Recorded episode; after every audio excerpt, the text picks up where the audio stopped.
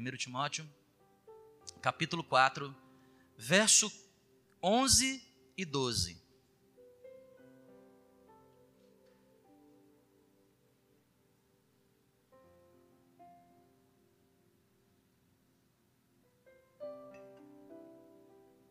Todo domingo, nove da manhã, nós temos a série de estudos Fundamentos. Você que quer conhecer mais a Igreja do Nazareno, você que quer se tornar um membro da Igreja do Nazareno, você precisa vir para essa classe. Fundamentos Nazarenos. O que cremos e quem somos. 1 Timóteo capítulo 4, verso 11. Ordena e ensina estas coisas Paulo falando para Timóteo: ordena e ensina estas coisas. Ninguém despreze tua mocidade. Pelo contrário, torna-te padrão dos fiéis. Na palavra, no procedimento, no amor, na fé e onde mais? Então, cinco áreas torna-te padrão dos fiéis. Paulo escrevendo para Timóteo: Timóteo, eu sei que você tem apenas 24 anos, você está pastoreando a igreja de Coríntios, o negócio está difícil aí, mas ninguém despreza a tua mocidade, ordena e ensina estas coisas. Seja tu padrão, exemplo para os fiéis em cinco áreas Vamos repetir junto quais são essas cinco áreas? Torna-te padrão dos fiéis.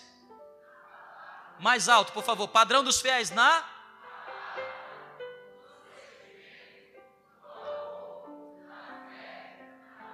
Vamos orar? Senhor Deus, é a tua palavra que nós estamos lendo aqui nessa noite. Muito obrigado, porque pessoas deram uma vida para que ela pudesse chegar até nós. Obrigado, porque não é só de pão que a gente vive, nós podemos ficar assim um tempo sem nos alimentarmos, sem alimentarmos o nosso corpo, para sermos alimentados no Espírito pela tua palavra. Ajuda-nos então a entender todas as coisas que Paulo gostaria de ensinar para Timóteo naquela noite, naquele dia. É o que eu te peço em nome de Jesus. Amém. Irmãos, eu, é, cristãos, Existem diversos tipos, né? Embora um só Cristo. Mas eu fiquei me perguntando agora à tarde, né? Qual é o cristão top model? Qual é o cristão modelo, padrão? Tudo na vida tem um, um padrão para a gente. Todos nós estamos conduzindo a nossa vida baseadas em modelos. Falei esses dias lá na quarta-feira, destruindo a mentalidade de gafanhoto. Todo mundo tem um padrão, um paradigma, um padrão de família. Todos nós temos um padrão de vida. E se o nosso padrão de vida ainda não está adequado para aquilo que imaginamos, nós olhamos para a sociedade, para as pessoas e dizemos conosco mesmo: olha, é nesse padrão que eu quero chegar. Nós temos padrão de roupas, e frequentemente nós sabemos disso que o mundo, é, de fora para dentro, vem tentando colocar padrões, modelos. Esta é uma das três cartas que Paulo escreve para os seus discípulos. 66 livros, três cartas que chamamos de pastorais. Cartas que Paulo escreveu para um jovem pastor, vivendo situações dentro de uma igreja muito abençoada, como era a igreja de Corinto. O que significa ser top model. O que significa ser um cristão modelo? Primeira coisa é ser um cristão coluna. Cristão coluna. Eu vou pedir para você me ajudar. Gálatas, capítulo 2, Raildo. verso 9. Quando eu estou falando de cristão padrão, cristão modelo, eu, eu me refiro a padrões desse tipo. E quando conheceram a graça que me foi dada, aparecem três nomes, quais são? Quem é Cefas? Pedro. Então, Tiago, Pedro e João.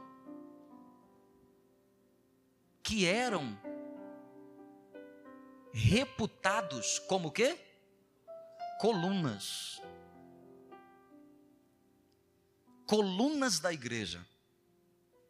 Quando nós estamos falando de um cristão top model, quando estamos falando de um cristão modelo, nós estamos falando de pessoas como Pedro, Tiago e João, que a gente aprende lá na escolinha dominical. Pedro, Tiago,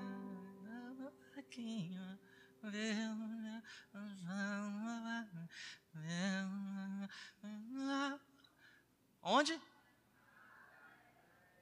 É, cada um cantou num tom, mas ficou. O que é que é coluna? nós estamos aqui num prédio, né? Tem várias colunas colunas verticais, como esta que está aqui. Temos colunas aqui na horizontal para dar sustentação. Qual é a finalidade da coluna? Garantir sustentação. O que, que é um cristão modelo? É um cristão referência. E como está faltando isso hoje em dia no meio da igreja? Gente que possa ser referência, pais espirituais. Eu me lembro de quando era criança na igreja. E os meus pastores diziam assim, olha, e respeita ali o seu Assis. Me lembro do seu Assis. Era uma coluna da igreja. Quem era seu Assis? Seu Assis era um diácono da igreja. E seu Assis estava sempre em tudo quanto é lugar. Tinha um problema, só vamos, vamos perguntar ao seu Assis. Seu Assis! E a gente crescia na igreja. E a igreja era repleta de colunas. Eu me lembro da irmã Isalene. Olha o nome dela. Essa irmã vai para o céu. A irmã Isalene. Eu me lembro que ela era xarope com a gente na escola dominical. Ficava um com birra com o outro, ela botava lá assim. Se abraça aí. Não abraço não, abraça. A irmã Isalene era coluna na igreja. Eu me lembro de um amigo meu chamado Jean, que ele conhece, Jean Carlos. Congregamos juntos na mesma igreja uns cinco anos, mas conheci Jean Carlos ainda na infância. Ele era de uma igreja cristã evangélica como a que eu participava, mas de outro bairro. E o Jean, até hoje, uma coluna na igreja, o Jean Carlos. Uma referência na igreja. Os anos vieram e passaram, mas essas pessoas estão firmadas. Muito diferente do que às vezes estamos contemplando, porque vivemos a maior ascensão evangélica de todos os tempos do nosso país. Somos mais de 50 milhões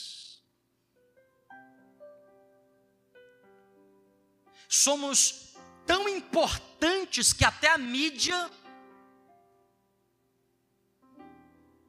ímpia dá atenção. Somos agora um povo grande, que temos eleitores elegíveis, e todo mundo agora dá uma atenção. Os evangélicos, Mas a pergunta que eu faço é: onde estão as colunas da igreja. Porque assim como um prédio que pode ser construído e ficar lindo e maravilhoso, você pode chegar ao redor desta propriedade, que, que fachada linda. Você pode, quem sabe, olhar para o teto, que gesso maravilhoso. Mas se não tiver as colunas, tudo isso vai ruir a qualquer momento. Porque não são as luzes da fachada, são as colunas que trazem sustentação. Quem está entendendo o que eu estou falando, diga amém. A grande pergunta que eu quero responder no pouco tempo que eu tenho aqui é: quais são que representam essas cinco áreas que a gente precisa ser modelo? Se eu quero ser coluna na igreja, se eu quero ser uma coluna, um baluarte, se eu quero ser uma referência dentro da igreja, o que é que eu preciso desenvolver na minha vida? Quem eu preciso ser? E aí, 1 Timóteo 4, 12, dá para gente as cinco áreas que nós precisamos ser modelos.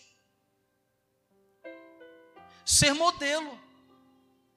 E esse modelo não é tarifado pelo tipo de roupa que eu visto, ou a marca da gravata, ou o formato do cabelo, ou o comprimento. Se é paz do Senhor, se é paz de Cristo, se é paz de Deus, se é boa noite. Qual é o cumprimento modelo? A Bíblia não fala para gente nenhum. Como que deve ser os dons modelo? A Bíblia não fala de nenhum. Mas a Bíblia fala torna-te padrão nos fiéis. Primeiramente em que aí, gente? Em que? Vocês podem falar bem alto? Na? Esse P está maiúsculo ou minúsculo? É porque não é logos. Não é a palavra de Deus. Esse P aí é, não torna-te padrão da palavra, não é aquela pessoa que sabe tudo da Bíblia, sabe? O sabichão que sabe tudo sabe tudo. Sabe inclusive para os outros, mas não sabe para si. Conhece a Bíblia de cabo a rabo. A brincadeira predileta dele, espada para o ar. 1 Timóteo 4,12.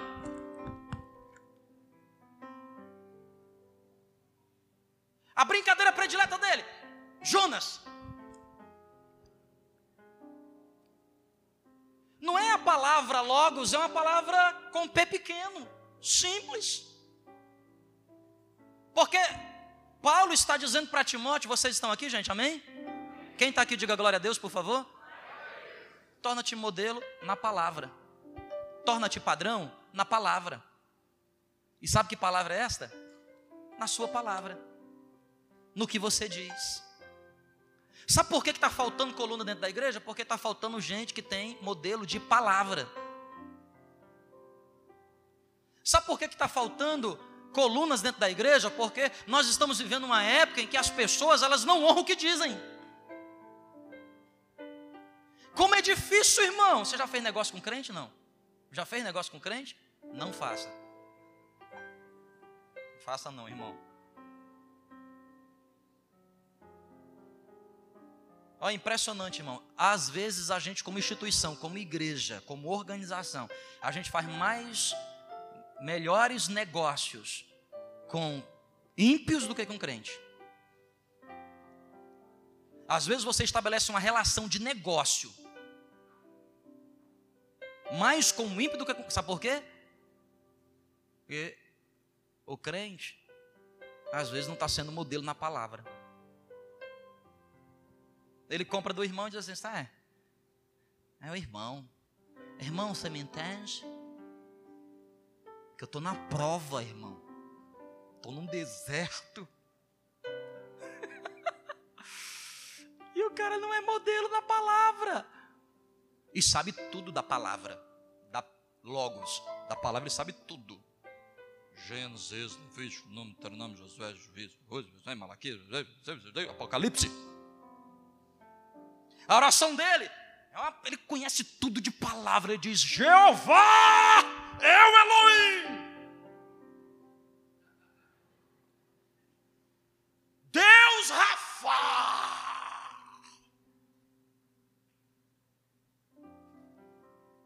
Seja girê na minha vida.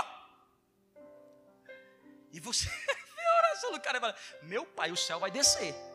Não, agora o anjo vai levar. Olha o Elias aí, pega ele. Mas você vai falar com o gerente do banco dele. Tu conhece lá o, o, o irmão Jeová Jireh Rafá Elohim? O gerente fala assim: Ele é crente? Ele é crente. Não, é por isso que eu não vou ser crente nunca. Vocês estão entendendo? Quem está entendendo? E a vizinhança? Nós estamos desenvolvendo um projeto com o irmão Luiz para poder alcançar Boa Vista para Cristo, para evangelizar, falar do amor de Deus. E nós vamos começar pela nossa vizinhança. Tem gente que só evangeliza o bairro do outro. Ele não tem autoridade para evangelizar o bairro dele. Porque na igreja é um repleplé, é um fogo, mas na vizinhança todo mundo conhece. Tu conhece o irmão Rafá, Jirê Elohim?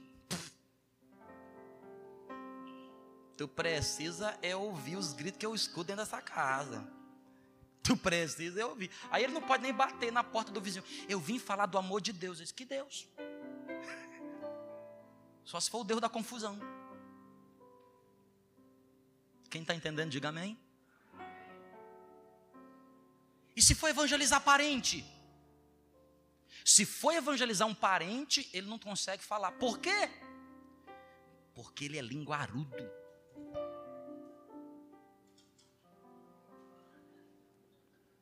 Vamos para minha igreja.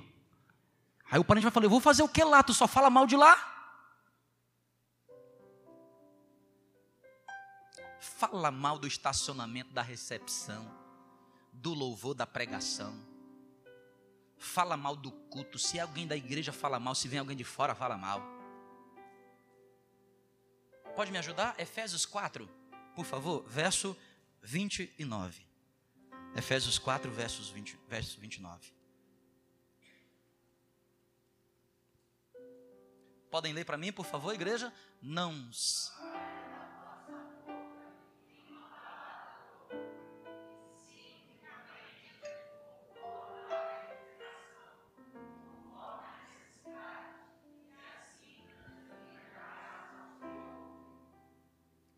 Coisa, hein?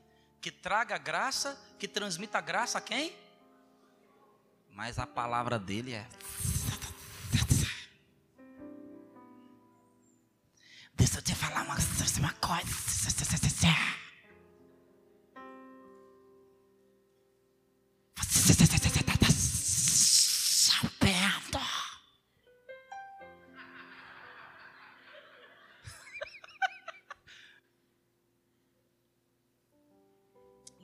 Cobra.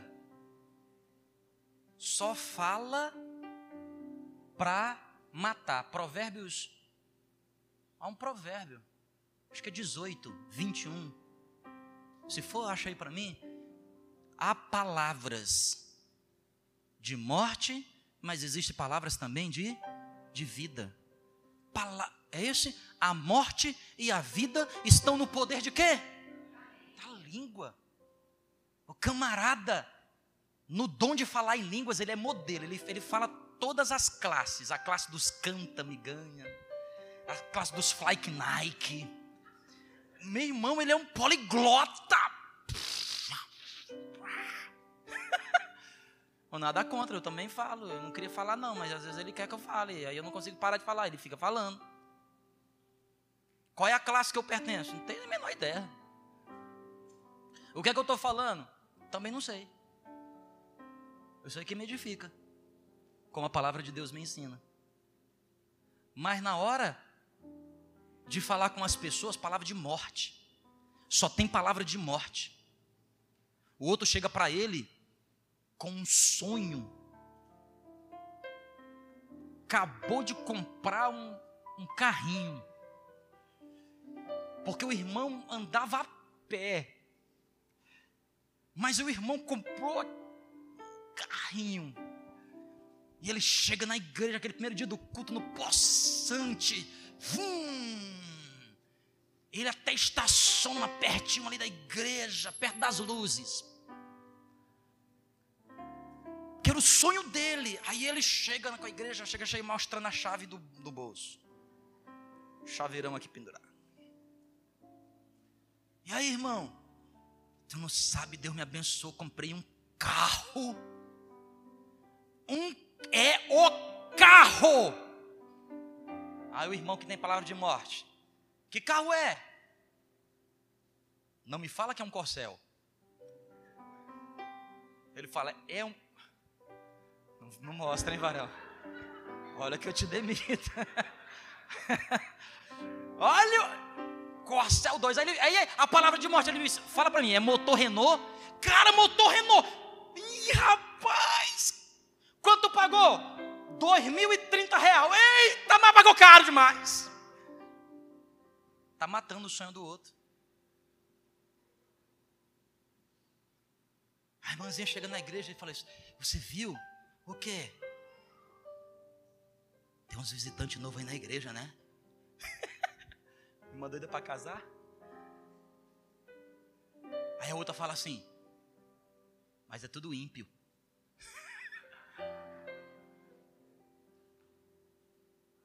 Mas a moça que tem fé diz: Não, mas eu, ele vai se converter, uma pessoa de Deus. Aí a outra que fica, sabe aquele negócio? Fica jogando jogando água no suco dos outros. Vocês estão entendendo? E não é modelo da palavra. Ou quando se torna coisa pior, o que é, que é pior? Não é uma pessoa de sim, sim e não, não. Timóteo, Paulo diz para Timóteo: torna-te modelo na palavra mas também torna-te modelo no procedimento. O que é, que é o procedimento? Conduta, ações, a sua caminhada. Porque, irmãos, a nossa vida, aprenda uma verdade, a nossa vida não, não é como um navio no mar, não é. A nossa vida não é como uma serpente sobre a rocha, não é. O que é que acontece quando um navio está atravessando o mar? Ele atravessa, mas o rastro que ele deixou, em minutos se apaga.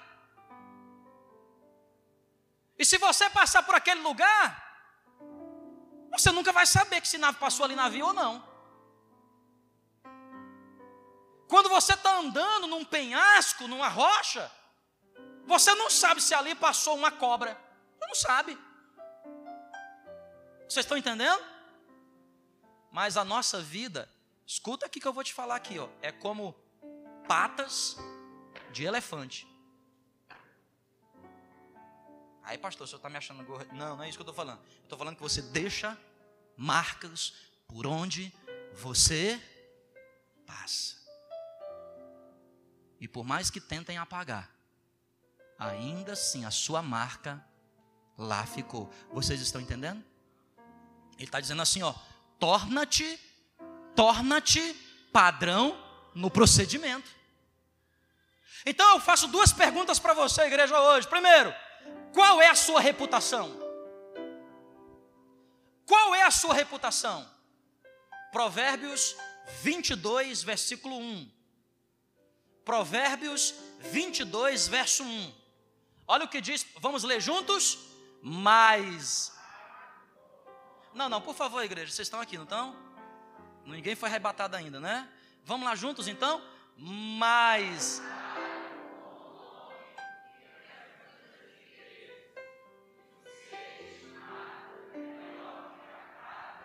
Ó, oh, escuta. Mais vale o bom nome. Qual é o nome que você está escrevendo ao longo da sua caminhada cristã? Que nome? Qual é o nome que você está deixando? Como você é conhecido? Conhecida? Como você é conhecido?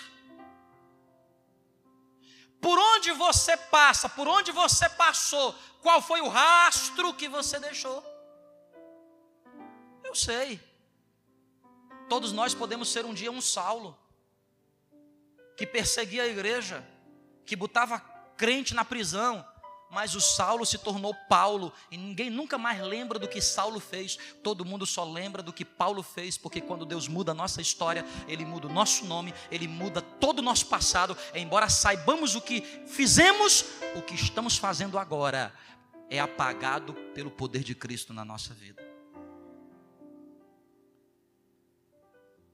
Eu sei, você pode ter sido um Jacó, que desde o nascimento já tentava Jacó pegar, pegou no pé do irmão, disse, não sai primeiro não, que a benção é minha. Eu faço de tudo pela benção. A benção, a benção, a benção é minha. Eu sei, você pode ter sido um Jacó que já enganou o próprio irmão, o Jacó.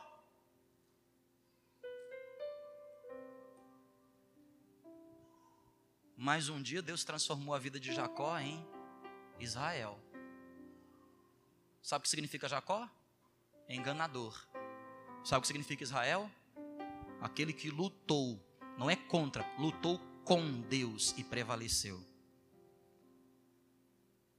E hoje, quando você lê dos reis para cá, você lê o Antigo Testamento, dos reis para cá, o Novo Testamento, você não diz assim, paz seja sobre Jacó. Jacó, não, paz sobre Israel. Escuta, eu não estou falando para você que não mudou de trajetória. Eu estou falando para você que você já proferiu o nome de Cristo, você já se batizou, você já entregou a vida para Jesus. Qual é a história que você está construindo? Porque mais vale o bom nome do que muitas riquezas. Como é que você é conhecido como o conquistador das riquezas? Porque ser estimado é melhor do que a prata. O que é, que é ser estimado? Uma pessoa que, que tem um bom conceito. Olha, daquele irmão, daquela irmã, eu tenho uma estima. Olha, daquele profissional, eu tenho uma. Olha, é só a gente olhar para a nossa para a vida profissional. Quantos profissionais, né? Aí, ó, vai, vai lá naquele fulano não ali, hein? Vai naquele aquele fulano ali, não sei não. Mas Paulo está dizendo para Timóteo: seja modelo no procedimento. Qual é a sua reputação? Que história você está escrevendo? Terceiro, lá em 1 Timóteo capítulo 4, verso 12, Paulo diz assim: Timóteo, seja você um top model, seja você um modelo, seja você uma coluna, uma referência no amor, na palavra, na caminhada, mas seja no amor.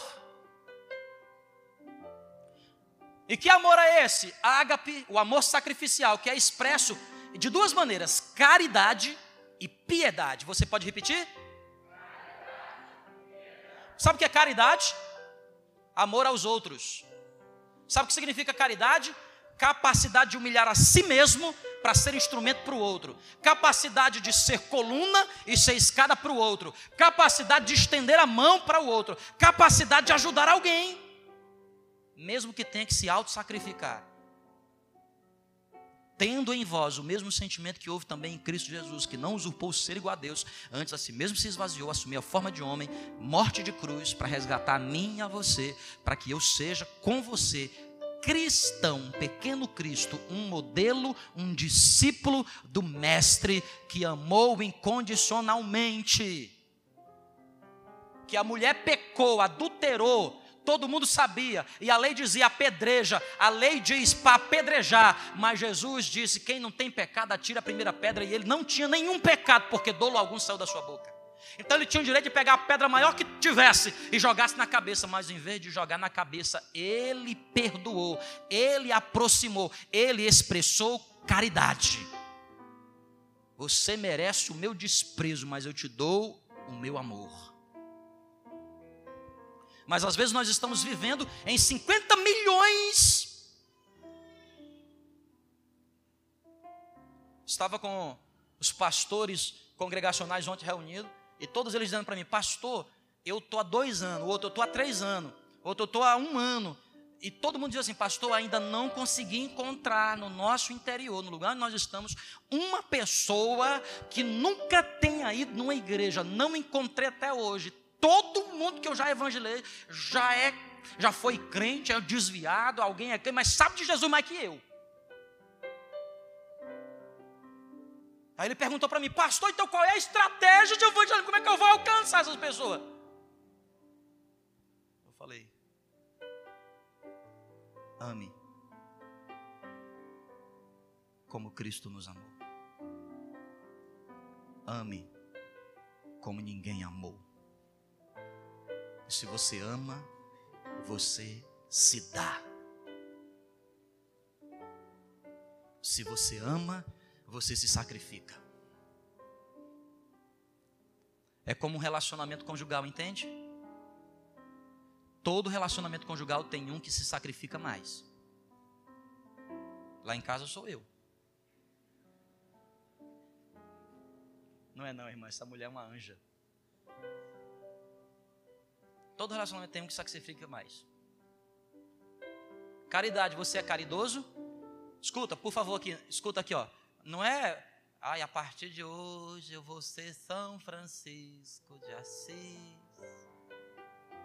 Com todo respeito aos franciscanos, porque se eu fosse católico eu seria franciscano. Mas hoje não é para ser madre, ô Teresa. Mas se for preciso, seja. Que às vezes nós encontramos lá gente que é mais crente do que nós que somos crentes, que conhecemos a verdade. Como é que você, como evangélico, quer ser uma testemunha no meio de outras religiões? E não cabe aqui falar de pessoas que não servem ao Cristo que servimos, mas pessoas que às vezes são mais caridosas que a gente demonstram mais amor ao outro do que a gente. Por quê? Porque a gente só vive no meio da inimizade. Mas pastor crente não tem inimigo, pastor. Não. Caridade e piedade. Sabe o que é piedade?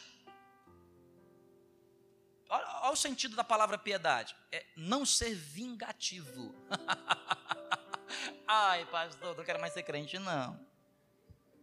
Ai, pastor, porque eu só estou esperando Deus me exaltar.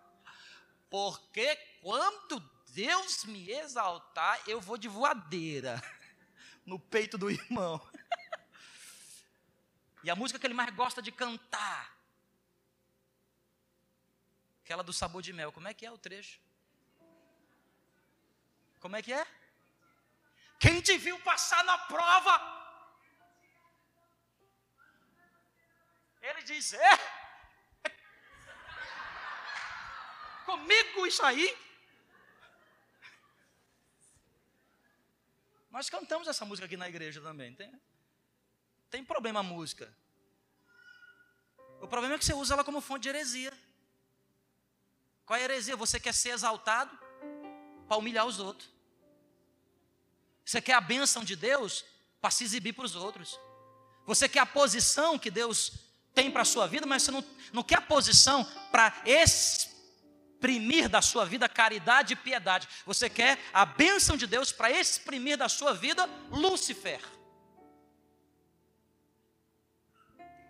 Então, nós precisamos, igreja, parar para pensar. Sede modelo no amor.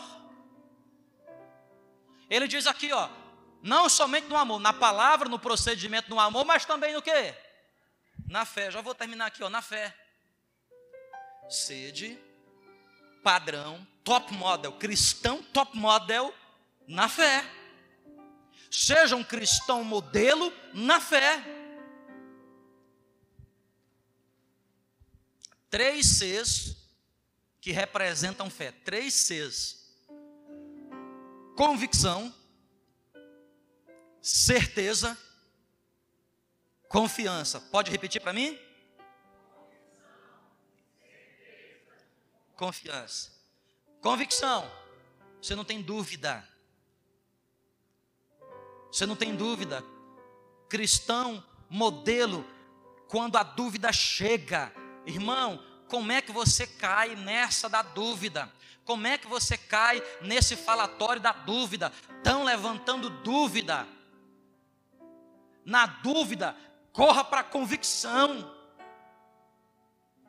Fé é convicção.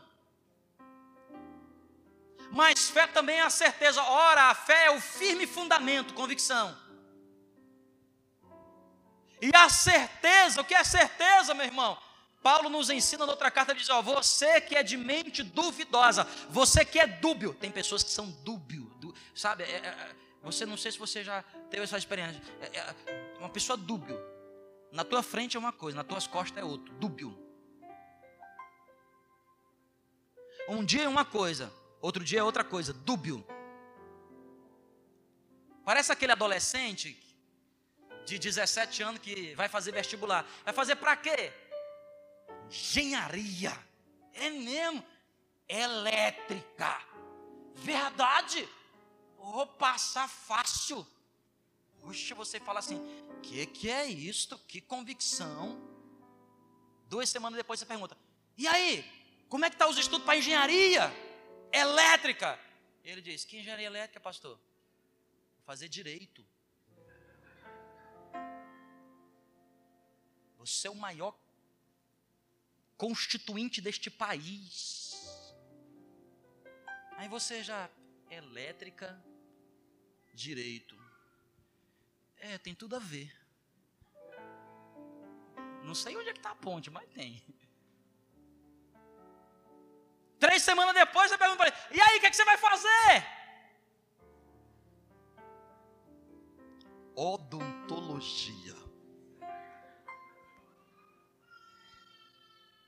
Exatas, tecnológica, humanas. Humanas, saúde, meu Deus do céu. Tem crente que é assim. Uma semana é elétrica, outra semana é direita, a terceira semana é odonto. Porque mente duvidosa e não tem confiança. Não é digno de confiança. Escuta, irmão, presta atenção aqui, ó. Fé é confiança. A pergunta que eu faço: você tem desenvolvido uma trajetória onde você é uma pessoa digna de confiança?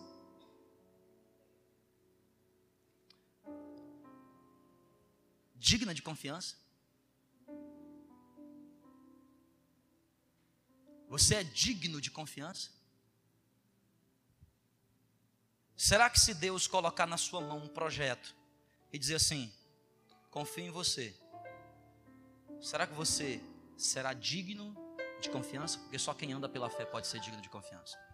E para finalizar nessa noite, seja modelo na palavra, no procedimento, no amor, na fé e na pureza. Pode repetir qual é a última palavra? Na? Bom, é muito simples, né? O que é que é pureza? Tudo aquilo que não está contaminado, tudo aquilo que não está misturado.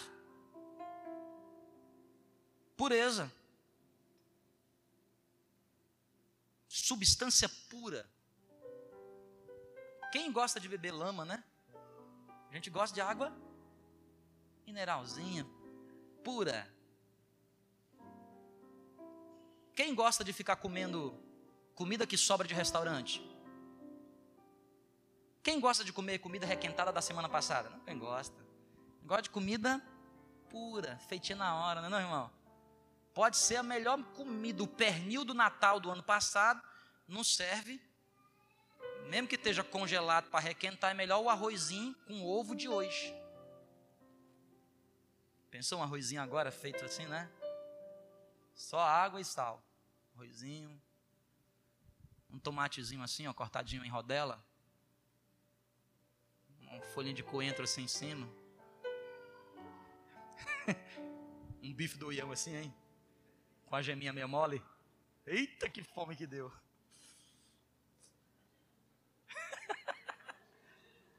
é, mas é assim mesmo, o tentador vai vir. Amanhã eu passo lá na tua casa, que tem aí para comer. Vou te chamar na minha casa, vou fazer um ovo frito para você. Você tem que resistir. Transforma essa pedra em pão. Você não pode ficar comendo a pedra, achando que é pão. Modelo de pureza, sem mistura. Diga comigo, sem mistura. Sem mistura aqui, irmão, é primeiro coração puro coração puro, de tudo quanto se deve guardar, guarda o teu coração, porque dele procedem as fontes da vida. Quem subirá ao monte do Senhor? Aquele que tem mãos limpas e coração puro. Mácula, mágoa, mancha, não, não é puro. E aqui para finalizar, eu quero ler o último texto, Mateus capítulo 22, versículo de 11 a 14. Mateus capítulo 22, versículo de 11 a 14. Me ajuda aqui, Raildo. Mateus capítulo 22. Pureza também de vestimenta.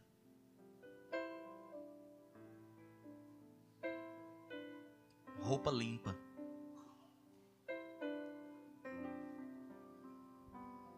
Entrando, porém, o rei para ver os que estavam à mesa. Notou ali um homem que trazia, que não trazia, veste o quê? Era um casamento. A pessoa não tinha roupa apropriada para o casamento, não tinha veste nupcial. Verso 12. E perguntou-lhe: Cara, eu amo a Bíblia até nas suas vírgulas. Olha o que o, o, dono da festa, o noivo, olha o que o noivo, qual a expressão que ele diz? Amigo, amigo, como entraste aqui sem veste nupcial? E ele ficou o quê? Olha o que diz o verso 13. Então ordenou o rei aos serventes: amarrai os pés e as mãos e lançai-o para fora. Jogai-o nas trevas. Ali haverá choro e ranger de, de dentes. Porque muitos são chamados. 50 milhões foram chamados. 200 milhões poderão ser chamados. 7 bilhões na era atual podem ser chamados. Mas poucos escolhidos.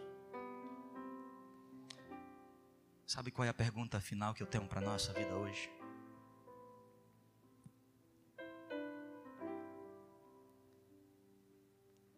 Se a sétima trombeta tocar,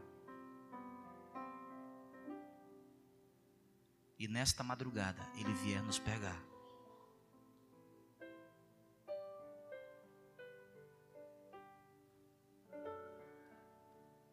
Vindo sobre as nuvens com poder e glória.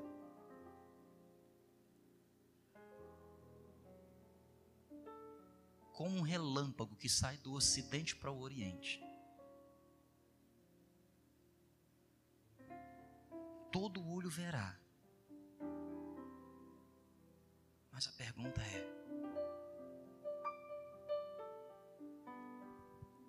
onde eu estarei?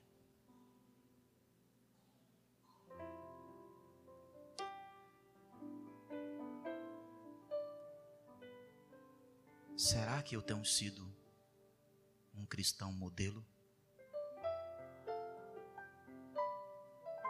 Qual é a minha linhagem cristã? Segundo Pedro, Tiago, João,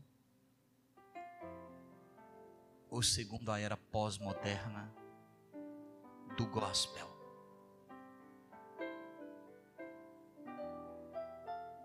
Quando o IBGE bate na minha porta, eu sou quem? Um número na estatística? Ou eu sou um nome na lista de Deus? Vamos ficar de pé em nome de Jesus.